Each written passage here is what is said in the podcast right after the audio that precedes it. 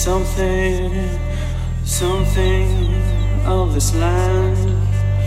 And a voice came to me from afar, and I held my heart in my hand.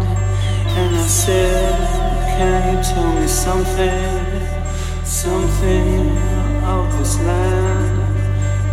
Voice me from afar, and I held my